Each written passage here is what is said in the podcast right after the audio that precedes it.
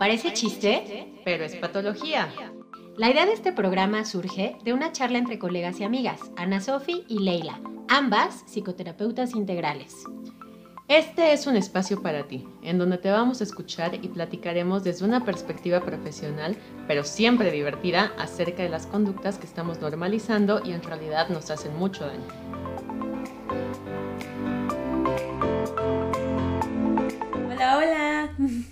¿Cómo están? Oli, oli.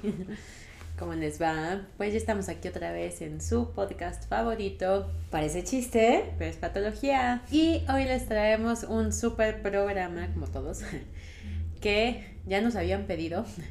Estuvo chistoso porque fue conexión ahí con, un paciente que estábamos trabajando estos temas. Eh, y, el nombre que surgió fue muy gracioso para los dos.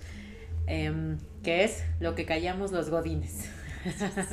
Parte 1, porque va a tener diversas partes. Sí, yo creo que sí. Es un tema bien extenso. Sí, porque además todos hemos trabajado para instituciones en algún momento.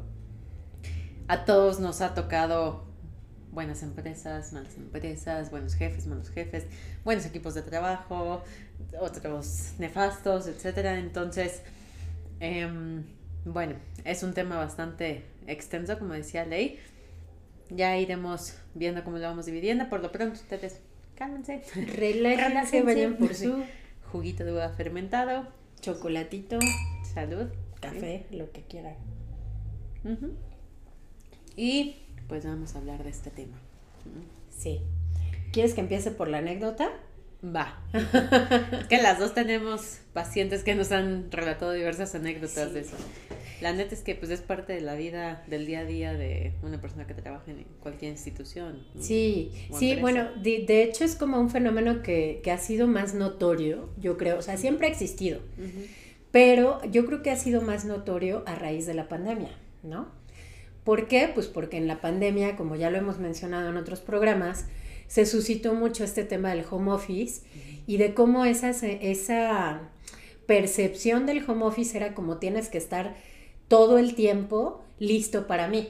O sea, si yo como empresa te necesito, estás en tu casa. Entonces puedes atender, o sea, me vale madres si eres mamá, papá o si tienes otras actividades o gatos o alguien a quien atender, porque tienes que estar para mí porque estás en tu casa. O sea, ya ni siquiera se respeta el horario que te coloco, ¿no? Entonces, bueno, independientemente de eso, de hecho, otro de los nombres que queríamos ponerle era este, empresas narcisistas, ¿no?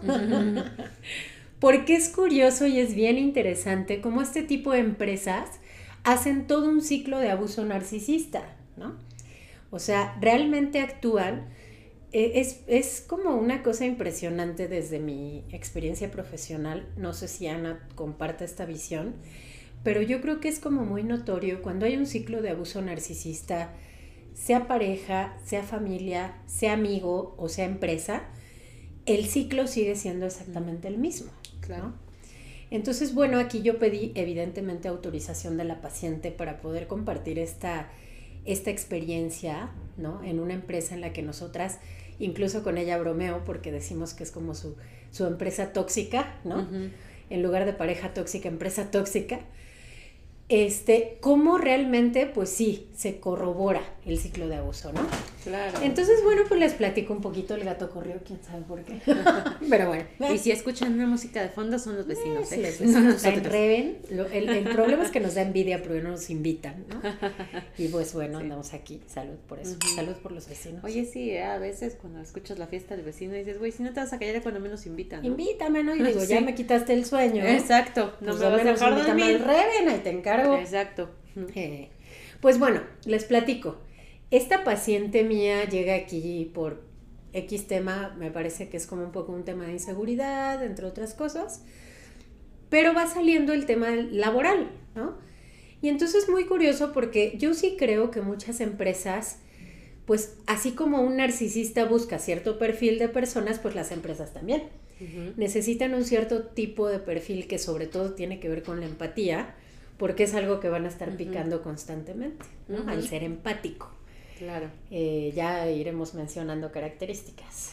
¿no? O el empleado que no cuestiona, ¿no? El que se somete, el que se conforma. Sumiso. Exacto. ¿No? Inseguro. inseguro, ¿no? Tal vez. Y si cuestionas, eres visto como el grillero. A mí me llegó a pasar, ¿no? O sea, si me dejó un grillero y yo, ¿por? O sea, solo porque dije que por qué esto. Eso es donde yo creo. ¿Es donde yo creo? Sí, sí, es donde Ah. crees. Ah, con Sí. razón. Ahora lo Sí. entiendo. Ahí no, desaprovecharon a mi amiga, francamente. Pero yo hizo mucho por ese lugar y la verdad que abusivos. Pero bueno, ese es tema de otro programa. Un programa de resentimiento. Ah, resentimiento laboral. Puede Sí. ser interesante, puede ser interesante. Bueno, Lo que El- queríamos los godines parte 5. parte 5. Resentimiento laboral. Laboral, ¿por qué Sí, no? Demanden. sí. A veces funciona, sí. Bueno, el punto aquí es que esta chica es una mujer, digo, no es porque sea mi paciente, pero sí es porque es mi paciente y la conozco. es una mujer brillante, es una mujer muy lista. Yo diría es una mujer en toda la extensión de la palabra. Me encanta porque además tengo que decirlo, el, el crecimiento que he observado en ella a mí me sorprende, me fascina. Porque esa es la parte bonita de ser sus terapeutas, ¿no? Que tú vas viendo en lo que se transforman y es cuando la mariposa sale de la crisálida. Y ella ya está saliendo, de hecho ya creo que no falta mucho para que empecemos a espaciar sus sesiones, se va a enterar por aquí. Pero ya falta poco yo creo, por cómo la veo y la verdad me alegra y me da gusto por ella. Una mujer muy brillante y entonces ella está en este lugar en el que en un principio ofrecía un Edén de posibilidades, ¿no? Como siempre ocurre cuando estás en medio del desierto, no he estado ahí así de, de- de totalmente desolado, ¿no? Sí he ido a Real de 14, pero bueno, no, no como tal al desierto, ¿no? Pero ves un Edén y dices, wow, la salvación. Y entonces te enamora, ese lugar te empieza como a seducir, ¿no? La sedujo, le llamó la atención, le gustó la idea de crecimiento que le vendían, ¿no? Ella me gusta, me gusta el discurso que utiliza porque ella dice, me mostraron la zanahoria, ¿no? La zanahoria que empecé a perseguir, que es como la chuleta, ¿no? El famoso Claro. dicho de persiguiendo la chuleta, que lo odio, a mí no me gusta. Sí, güey. O sea, sí lo he llegado a decir, pero no me gusta. O sea, estoy persiguiendo la chuleta, ¿no? Mejor el, este, el. Sí. Todavía los molletes, las alitas. Bueno, en fin. Ella se enamoró, lo sedujo. Evidentemente empezó a ver que tenía como buenas opciones, pero hay toda una manipulación detrás. ¿no? Pero se empieza a enamorar del lugar, de sí voy a crecer, está buenísima onda. Pero este crecimiento implica cada vez más y más y más y más de su, de su tiempo. ¿no? Implica que tiene que estar, es- se su- supuestamente el trabajo es como de lunes a viernes, en un supuesto horario que creo, si no me equivoco, terminaba entre 6 y 7, supuestamente. Pero en realidad empieza a subir, ¿no?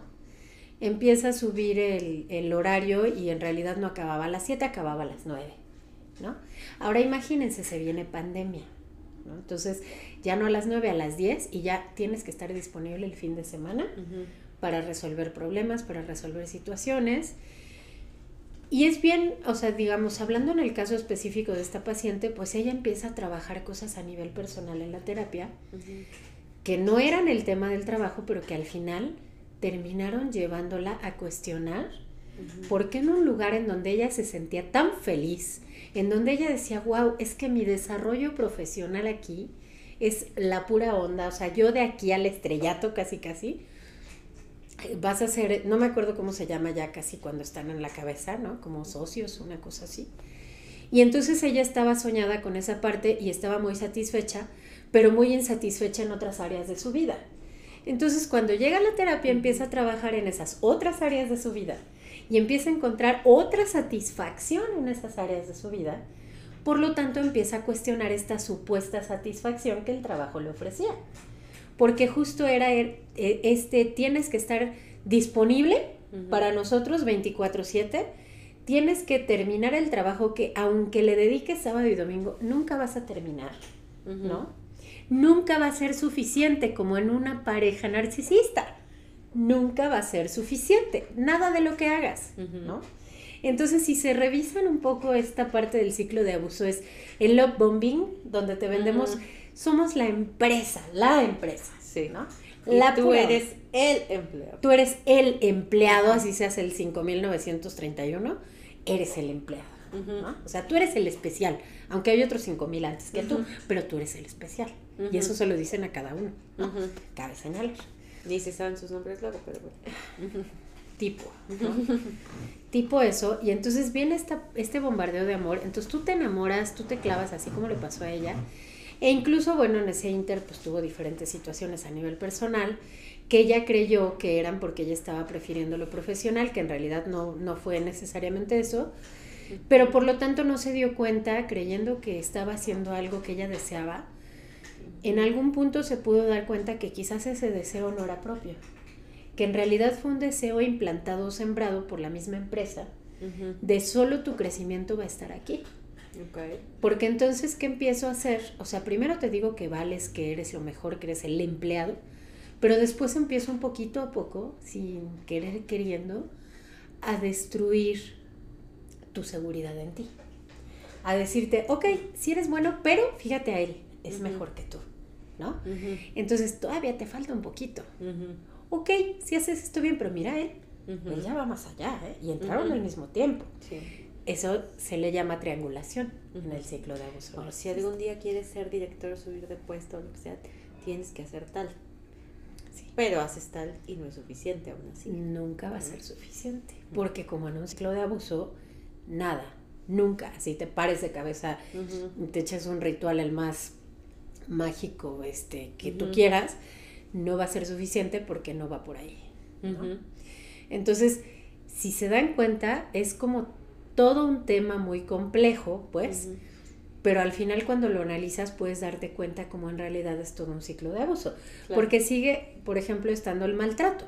Ya que te enamoré, empiezo a maltratarte para empezar a hacer que tu autoestima y tu seguridad se vayan deteriorando y entonces tú te vuelves un sujeto manipulable. Y tú vas a hacer lo que yo como empresa requiero, que es que tú des tu 300%, no tu 100, tu 300. O sea, que para ti sea mucho más importante entregarme tu tiempo que tu vida personal. Es más, ¿hay vida personal? O sea, me acordé del meme ese, ¿no? Del, mono que ponen así de, ¿a poco había eso? ¿A poco existe? Pues sí, ¿no? Sí existe. O como dicen en El Diablo Vista la Moda, ¿no? Sí, cuando desaparezca tu vida personal significa que ya es tiempo de un ascenso. o sea, ya que sacrificaste toda tu vida. Ah, Gracias, creo. Sí. Entonces sí te lo mereces. Ahí ya, ya lo ganaste. Ya que me vendiste tu alma. Creo que alguna vez yo platiqué que estuve por ahí, ¿no? En una historia muy similar. No, no es bonito, no es, no me gusta. Yo definitivamente corría eso, ¿no? Pero es muy común, o sea, ocurre mucho, ¿no? Y entonces, bajo este discurso de tienes que crecer, tienes que ser mejor, no sé qué, no sé qué. O sea, siempre aquí está la zanahoria, pero cuando ya te acercas te la suben más. Zanahoria, chuleta, tibón, lo que quieran, ¿no?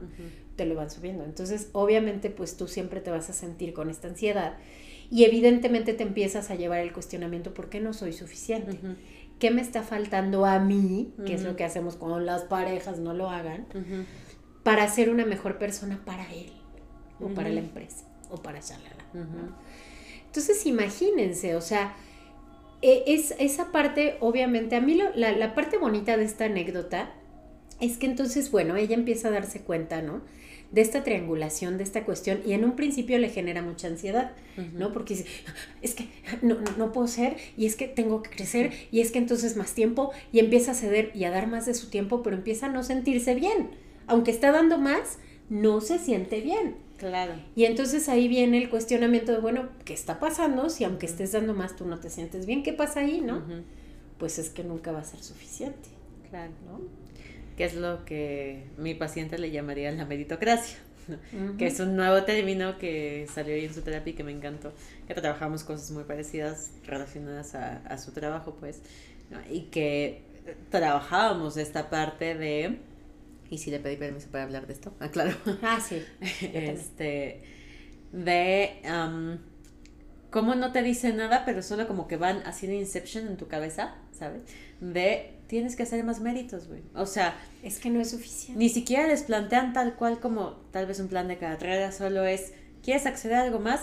Dame más, o sea, tienes que ganar más, tienes que hacer más méritos, ¿no? Y entonces estás como idiota trabajando más, este, intentando ver qué más haces, para a ver a qué hora te notan, ¿no? Para poder acceder a algo más, ¿no? La meritocracia. ¿Y, ¿Y por qué tendrías que estarte matando para merecer acceder a algo más que ni siquiera te han dejado claro. Así es, que ni siquiera sabes qué es exactamente. Y además, o sea, algo que nos daba mucha risa hace poquito fue que, bueno, hicieron la cena de Navidad, ¿no? Y entonces hicieron esta parte de reconozco tu antigüedad en la empresa, pero no sabes lo que, o sea, nos carcajeamos los dos en terapia, sí, porque ya lo tenemos súper trabajado y ya nada más fue así de ese, o sea, ¿qué se podía esperar, no? pero, ¿qué le dieron? Eh, no, o sea, bueno, le dieron una Amazon gift card, pero lo que nos dio mucha risa fue que le llamaron a él para decirle así como, oye, güey, ¿cuántos años llevas en la empresa? No, o sea, y reconocen Exacto, su antigüedad. Exacto, y así, ah, ¿tantos? No, así como, ah, ok. Ah, sí la reconocemos, ¿eh? ¿no? Y entonces ya ah, en la cena le dieron su este, tarjetita, ¿no? De reconocemos tal, ¿no? Este, y ya dijeron, ah, sí, vamos a reconocer a las empleadas que llevan mucho tiempo y les dieron su Amazon gift card, pero, ¿qué? Bueno, ya, el regalo que te hayan dado. Si, lo me que la sea. Quieres, si me la quieres dar por trabajar contigo me parece chiste, no me voy a enojar. Nosotros tenemos la misma antigüedad, ah, ¿verdad? Ah, chinga. ¿Cómo le vamos a hacer ahí? Pues, sí. pues como siempre le hacemos, tú me das una, yo te doy otra, güey. Pues ya que. sí, como Con la, la, misma posada cantidad. de dos. Posada de dos. El cumpleaños me da un regalo, le doy uno. ¿Qué más da, no? Pero eso es algo justo. Pero, o sea, nos vemos la una a la otra como individuos, o sea, sabes lo que hay. O sea, decíamos, se supone que hay un departamento de recursos humanos, güey, que tiene que tener perfectamente claro eso. No preguntarle al empleado, ¿cuántos años llevas aquí, perdón? ¿Hasta O cuántos sea, te pongo en tu o sea, ese es un claro mensaje de, me no te vales leo, güey. un pepino. Sí, no, o sea, sí. todo lo que el discurso que te vendo de ponte la camiseta, seamos el equipo de tal. Que No esa era la otra frase que me decía mucho, ¿no? De ponte la camiseta. ¿Y qué chingados es ponerse la camiseta? Exacto. ¿no? O sea, ponerte Véndeme la camiseta. Exacto. Pierde tu identidad, firma aquí y véndeme tu alma. Y es lo mismo que justo le ocurrió a mi paciente, ¿no? O sea, ella vendió su alma y se sentía tan presionada e incluso llegó a pensar que algún tema con una relación que tuvo tenía todo que ver con el trabajo, que en realidad eso ya trabajamos que no tenía propiamente que ver, que era más respondía a otras cosas. Pero vaya, lo que me encanta y digamos lo bonito de esta historia o de esta anécdota para cerrarla es que al final ella en este trabajo de terapia ha descubierto en su reconocimiento personal, autocuidado y autoconocimiento, ha descubierto que este lugar no es para ella. Y eso me encanta y espero que vamos a celebrar. Le dije, vamos a descorchar algo el día que voy a tener que romper un poquito mis reglas y descorcharemos un vino ese día. El día que ya ella decida soltarlo, porque ya dijo que lo va a soltar y está bien, a su ritmo y a su tiempo, pero que pueda haberse dado cuenta de todo el valor que ella tiene como ser humano y como persona productiva, porque como les dije al inicio, es una mujer de verdad muy em, valiosa, ¿no? Ujú. Y que conoce perfectamente de lo que, lo que hace ahí y que Ujú. no se, no se alcanzaba, ha sido un trabajo el que ella se dé cuenta de todo lo que ella ha aportado ahí, pero nunca se ha dado cuenta porque siempre le dicen, pero no es suficiente, pero no es suficiente, pero ella ya eligió que pues tengan su no es suficiente, ¿no? O sea, Claro. La verdad, porque sí. soy suficiente y porque sí he dejado esto y he dejado esto otro.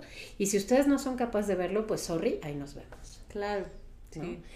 Espero que esta historia tenga un final feliz. Sí. Pero bueno, dime.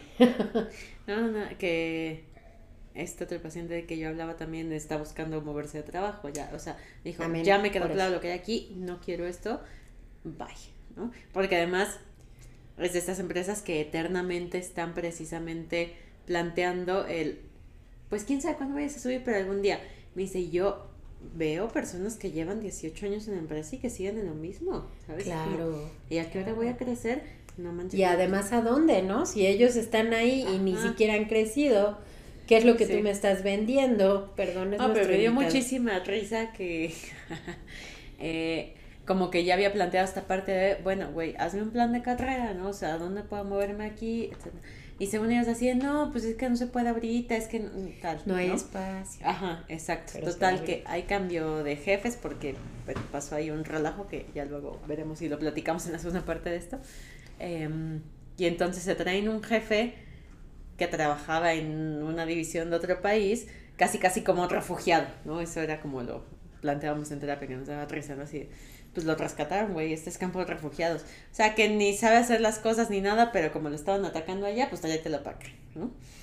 Eh, y de repente él un día se encuentra en un escritorio una oferta de trabajo para un puesto que él ya había pedido y que sabe perfectamente que cumple los requisitos. ¿no? Y entonces como que dice, ah, no, que no se podía. No, que no había. Exacto. Y entonces pues como haciéndose tonto, ¿no? llega a hablar con este nuevo jefe, que era el refugiado, graba toda la conversación, me la mandó a mí, y yo súper chismosa, echándome toda la conversación. Este... No somos chismosos los psicólogos. Ajá, donde le plantea pues que se enteró por ahí que estaba en la vacante y quería saber por qué no le habían dado la oportunidad de aplicar, porque lo estaban haciendo por outsourcing, ¿sabes? sí, sí, por fuera, claro, sin antigüedad para no tener que pagarle más, etc. Seguramente, ajá. Y entonces él se puso como en plan muy inocente, ¿no? Muy de, a ver, no quiero tener que irme a otro lado, que hacer las cosas mal, prefiero primero acercarme a ti y tal, ¿no? Y este dándole súper megatode con el dedo, ¿no? Hacía, no, si tú estás haciendo las cosas bien, déjame armarte una propuesta, no sé qué. Pero no es suficiente. Ajá, la meritocracia, porque al final la propuesta que le hicieron fue así de, ¿quieres dar un curso de no sé qué? Te, te doy mil varos por dar un... Güey, neta... Ah, gracias, ok, ok, me gusta. Ajá. Like, como dice mi hija. Exacto. Sí, like o no like. Ay, sí, ella me dice dislike, mamá. Ok, perdón. Güey, no, se mama. O sea, neta no está chido. Pero como esas historias, ¿cuántas, no? Claro, y además él se daba cuenta de todos estos estas consecuencias que tiene, como decíamos, el abuso narcisista de vives frustrado, vives diciendo qué más me falta hacer porque... Soy yo, este, no eres tú, soy yo. Ajá. No eres tu empresa, soy yo. A qué hora sí me van a reconocer, etcétera. Y hasta se ve esta parte de cómo a veces en la medida en la que buscas relaciones tal vez con esos perfiles, es lo que vas a aceptar también de instituciones porque es otro tipo de vínculo de relación. Claro. Entonces, cuando caímos en cuenta de eso, digo, como proceso también nos dio mucha risa, así de, pues sí, por algo, ¿verdad? por algo. No es casualidad, te diste cuenta que estuviste con una persona narcisista hace cierto tiempo, ¿no? Ahí te encargo. Claro. Sí, o sea, aquí es como la chamba bidireccional, ¿no? O sea, claro, está la parte en la que, ok, una empresa narcisista, yo caí ahí, pero entonces viene la bidireccional, que es yo porque caí allí, ¿no? Porque una persona que está medianamente saludable, que dices, tengo algo trabajado en mí y sé lo que puedo y lo que no aceptar, entonces de un inicio dices, no es negociable mi tiempo. O sea, yo te voy a dar hasta las 6 de la tarde, chido si lo tomas. Si no lo tomas, sorry, no es para mí. Y yo no soy para ti, ¿no? Pero cuando somos demasiado laxos con nuestros límites, ¿no? Cuando de pronto decimos, bueno, pero puede cambiar la empresa. ¿no? Como en las relaciones. Es que me necesitan la empresa. Mucho. Me necesitan para que yo la salve. Claro, yo soy muy indispensable. eso es lo que te hace sentir narcisista al final. Claro. Eres lo mejor del mundo así, no, espera. Odio a los narcisistas. Bueno, con un trastorno, porque narcisistas somos todos, ¿no? Pero... En cierta medida. Sí, en cierta medida, claro, claro. Pero entonces justo ahí, o sea, es donde te das cuenta y ves cómo todo o sea, sí tiene que ver con cómo estás tú y si hay que trabajar ese cómo estás tú. Justamente es cuando aprendes en algún momento de tu vida a decir qué es lo que yo estoy dispuesto o lo que no estoy dispuesto a negociar o a sacrificar por un lugar de trabajo, ¿no? ¿Cuánto de mi persona, cuánto de lo que no va a volver en la vida? Y creo que va a sonar a abuelito o abuelita diciéndolo, pero es el tiempo, ¿no? El tiempo no vuelve. El tiempo que tú le dedicas, o sea, al final un ejercicio que yo hago mucho con mis pacientes es como, a lo mejor no tan crudo y tan drástico, pero bueno, si ahorita te mueres, ¿qué te llevas? ¿No? O sea, ¿cómo te sientes hoy? Para decir, órale, si ahorita me muero estoy satisfecha o satisfecho con lo que he hecho, con lo que vivo. ¿Por qué no lo sabemos? Y porque creo que incluso es algo que nos enseñó la pandemia. Bueno, pues el punto es, o sea, yo creo que aquí lo más importante es como empezar a darte cuenta, como es en cualquier relación narcisista, llámese de cualquier índole, como lo dije hace rato, ¿qué te está diciendo tu intuición sobre lo que está ocurriendo? Claro. Porque siempre, sí o sí, hay una parte de ti, aunque sea muy pequeñita de pronto, que te dice algo aquí no está bien, ¿no? Y algo de lo que yo estoy como muy orgullosa, y, y se los dije hace rato y lo reitero de mi paciente particularmente, es que cuando ella empieza a arreglar otras áreas de su vida, empieza entonces a cuestionar qué está pasando con este lugar que le está exigiendo más de lo que ella puede dar como persona. O sea, algo irreal, ¿no? Porque ¿quién va a entregar todo su tiempo solo porque alguien se lo exige y le dice, este, no, no, no es suficiente, ¿eh? Mira él cómo él ya lo logró. Mira cómo no sé qué. Y cómo de pronto cuando tú empiezas a cuestionar a la empresa, la empresa también te llega a descartar, como es el descarte narcisista. Que te hace sentir como una opción, ¿no? Que cuántas veces no hemos escuchado eso, ¿no? Eh, o sea, que le dices, pues pon límites, también tienes derecho a decir, güey, eso ya no. Y te dice, la misma persona, pues sí, pero sé que si no hay otros 30 que igual van a contratar. Entonces, si no me someto a esto, voy a perder, ¿no? Me van a descartar, me van a echar. Y es algo muy real y es algo que ocurre, ¿no? Pero es un infortunio, o sea, finalmente es un infortunio que como cultura permitamos el abuso y lo normalicemos, así como en las relaciones en las relaciones de pareja o en las relaciones familiares o en las relaciones laborales, cualquier tipo de relación, no deberíamos normalizar el abuso. Claro, que eso es eh, algo que tenemos que tener muy presente en este tema.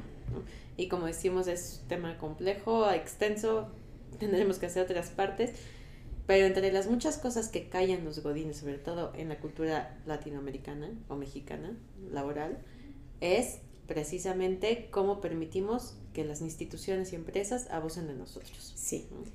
Son muy buenos manipulando, sí, todas estas frases, ponte la camiseta, eh, sé un team player, em, pon más de tu parte, ¿no? Esto... El típico empleado del mes, ¿no? El típico pseudo, ¿cómo se dice? Incentivo, ¿no? Que en realidad lo que te hace es entrar en competencia con los demás pero no es que estén valorando tu esfuerzo, sino es la competencia para que justamente tú des más todavía, ¿no? Claro, sí.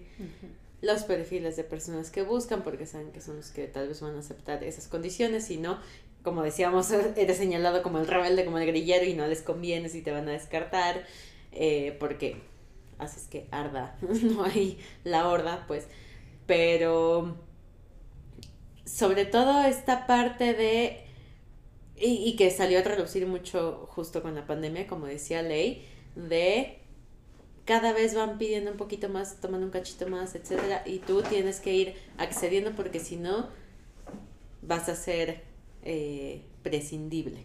Cuando realmente todos somos prescindibles desde un inicio en todo en esta vida, ¿no? Nadie es imprescindible, jamás. El problema es, y que eso causa esta ansiedad laboral, que ya sea también otro capítulo, de esta inseguridad que hay todo el tiempo acerca de tu, tu, tu, lugar, tu desempeño en la empresa. Y ya eso le sumas apartamiento laboral, porque hasta estas empresas promueven una competencia no sana, ¿no? Es de estarse pisoteando, etcétera. Y eso, claro, que provoca un mal ambiente laboral. Así es. Los hasta quitarle lugar a alguien, ¿no? Perdón. Sí, claro. Y los departamentos de recursos humanos, que a mí me choca el término recursos humanos, porque no, la gente no es un recurso. No, eres una persona, un ser humano. No es algo que puedas explotar y ya. Claro. Eh, que así te hacen sentir, justamente. Eh, no se preocupan, deberían de checar el ambiente laboral, pero no se preocupan por ello. Deberían de ver qué está fallando, a ver cómo ven las historias de los empleados, qué podemos hacer de estas dinámicas de integración, ¿no? Cursillos, yo qué sé, ¿no? Mil cosas que pueden hacer, pero no, más bien se han convertido desafortunadamente en departamentos que se dedican a ver qué em, empleado sí está encajando dentro del molde, cuál no, y a partir de ahí entonces mover cosas, ¿no? Entonces, creo que algo que empezó a sonar mucho hace poquito fue que estaba viendo como renuncias masivas en las empresas, ¿no? Justamente porque después de todo el abuso que hubo en pandemia, así, güey, ya no aguantamos, bye. Eh, y es por estas condiciones laborales y lo que se piensa que tenemos que acceder, lo que está normalizado. Claro. Parece chiste, pero es patología. Sí, parece muy chistoso que veamos películas de godines y lo que sea, ¿no? Este, mis Reyes contra Godines. Mis Reyes contra sí. sí. No la he visto completa, no toleré verla completa, pero... Yo sí la vi, no, sí, y el miércoles de ¿no? Este, y, todas estas cosas que se dan en las empresas de pronto, pues, ¿no? Em, pero, eh, repito, más allá de la cuestión chistosa, es lo que tenemos normalizado y que no cuestionamos, que es lo que decía Ley. Es una ganancia cuando menos de cuestionar el, oye, esto me está drenando un poco, ¿no? Porque un poquitín, un Cuando debería de ser un medio para un fin, un medio de algo que me permite poder sostenerme a mí mismo económicamente y de pronto ya es mi vida entera, ¿no? Claro, y lo que decía hace rato, que vuelvo a reiterar, el tiempo no vuelve, ¿no? El tiempo no vuelve y tú eliges a qué le dedicas tu tiempo. Entonces, eh, alguna vez tuve una paciente, creo que en Canadá, no, no recuerdo bien, estaba en otro estado, en otro estado, en otro país, no en otro estado, era otro país, y me comentaba y me platicaba de las condiciones laborales de su país. Yo dije, wow, o sea, qué impresión, porque recuerdo que te decía, o sea, me dijo, una de las condicionantes que tenemos para trabajar ahí es que no podemos trabajar después de las 4 de la tarde. O sea, lo que cubriste de las tipo, les estoy inventando porque no recuerdo el horario exacto, lo que cubriste de las 10 de la mañana a las 4 de la tarde se acabó. No puedes, tienes prohibido trabajar más allá de ese horario. Dije, puta, que cuando en la vida aquí te dicen son las 9 de la noche me vale, tú sigue trabajando aunque ya no rindas, aunque ya lo que leas ya ni lo entiendes, ¿no? Entonces, eh, digo, desafortunadamente sí aquí como cultura tenemos esta cultura de, de no, da más, tienes que dar más y tienes que, eh, y si otro no quiere, tú tómalo, aunque te paguen tres pesos y el horario sea mortal, ¿no? Entonces, digo, si otras culturas pueden, nosotros también podemos. Y justo algo que yo promuevo muchísimo, mis pacientes no me dejarán mentir, es que yo creo que algo que ya tenemos que quitarnos es la idea de que la institución me protege, me provee y que solo papá institución me va a sostener. O sea, apostarle al freelance, yo sé que es bien difícil, lo sé por experiencia personal, tú lo sabes. Si no hay empresas que nos van a respaldar adecuadamente, pues sí, la verdad. Sí, la verdad es que a veces hay que apostarle a eso. Ocupa mucho esfuerzo, sí, ocupa mucho trabajo, sí, pero también da resultados. Y entonces tú eliges y decides qué hacer con tu tiempo. Yo creo que yo con eso podría cerrar. No sé qué. ¿Y de qué forma respalderte a ti mismo más sanamente, ¿no? Que puede ser mucho mejor que esta idea de um, sostén paterno falso que más bien daña y explota y etcétera. Así es. me daba risa que este mismo paciente me decía, tú estás promoviendo este el emprendimiento en todo el mundo, ¿verdad? Y yo me quedé pensando y yo, pues no, pero sí. O sea, ya que lo mencionas, si vamos a estar viviendo bajo estas condiciones, la neta sí. Sí. Lo que pasa, bueno, digo, ya aquí ya, ya había cerrado, pero esto es bien importante. Venimos cargando todavía una idea de nuestros abuelos, y digo abuelos porque viene de ahí, de la idea fantasiosa de estabilidad de papá institución que te da un seguro. Porque así era, pero hoy ya no es. O sea, ni siquiera tenemos una pensión, ni la vamos a alcanzar, no hay manera. O sea, ya la seguridad social no alcanza a sostener. Yo trabajé en el seguro social. Me consta y sé que ya no da la vida. O sea, eso se carcomió y hubo tantas cosas que ya no es posible. Ni siquiera ir al seguro social a que te atiendan. O sea, sí me ha tocado estar ahí. Y la verdad es que no hay camas, no alcanza, no se dan abasto con la gente. Y la atención no es. No, porque, pero porque no se dan abasto. O sea, ya ni siquiera puedes culpar, porque ya es un asunto que se comió, ¿no? De tanta gente que somos veintitantos millones de mexicanos. Entonces no hay manera. O sea, ya esta fantasía de la estabilidad ya no funciona. Hoy ya tenemos que transformar esta idea y ya tenemos que pensar en, me toca a mí empezar mi ahorro, mi fondo de ahorro para el retiro. Busquen a Paula. no es que la promueva, pero, pero es buena asesora financiera. ¿No? Sí, o sea, esta idea antes de que haces carrera en un lugar era cierta en esas épocas. Pasar 30 años, 40 años en una institución, crecer con ellos, un ambiente muy familiar, donde sí te respaldaban, sí te cuidaban, sí eras hasta un miembro más familiar, ¿no? Este, eras valorado, visto como persona, cuidado, etcétera. Sí, y yo lo vi con mis abuelos y tenían hasta que mi abuelita murió tuvo seguro, este, y un muy buen seguro de salud por haber estado casada con alguien que trabajaba en bancos, tal, ¿no? Oyan. Oyan. ¿no? Entonces, esa idea de seguridad falsa tenemos que resignificarla y saber que también nos podemos dar esa seguridad nosotros. Así es, así es. Pues yo creo que con eso podríamos cerrar. No sé si quieras agregar algo más. Ya nos veremos en la segunda parte. Así es. Paciente anónima, te Paciente anónimo. te admiro, te reconozco. Espero que tú también ya reconozcas, sé que sí, pero todavía más, tu valía.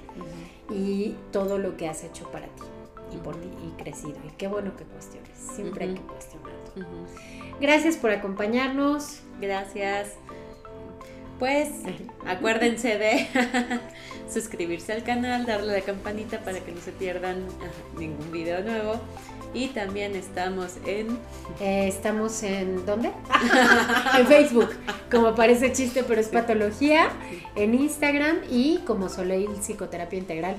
Soleil, digo, hay que aclararlo, es como nada más un perfil de apoyo, en donde se supone que íbamos a ser más serias, pero como la seriedad no se nos da, pues le hemos metido más a parece chiste, pero al final es lo mismo, ¿no? Síganos, compartan contenidos, por favor no duden en decirnos temas, ¿vale? Y Muchas gracias por acompañarnos. Bye.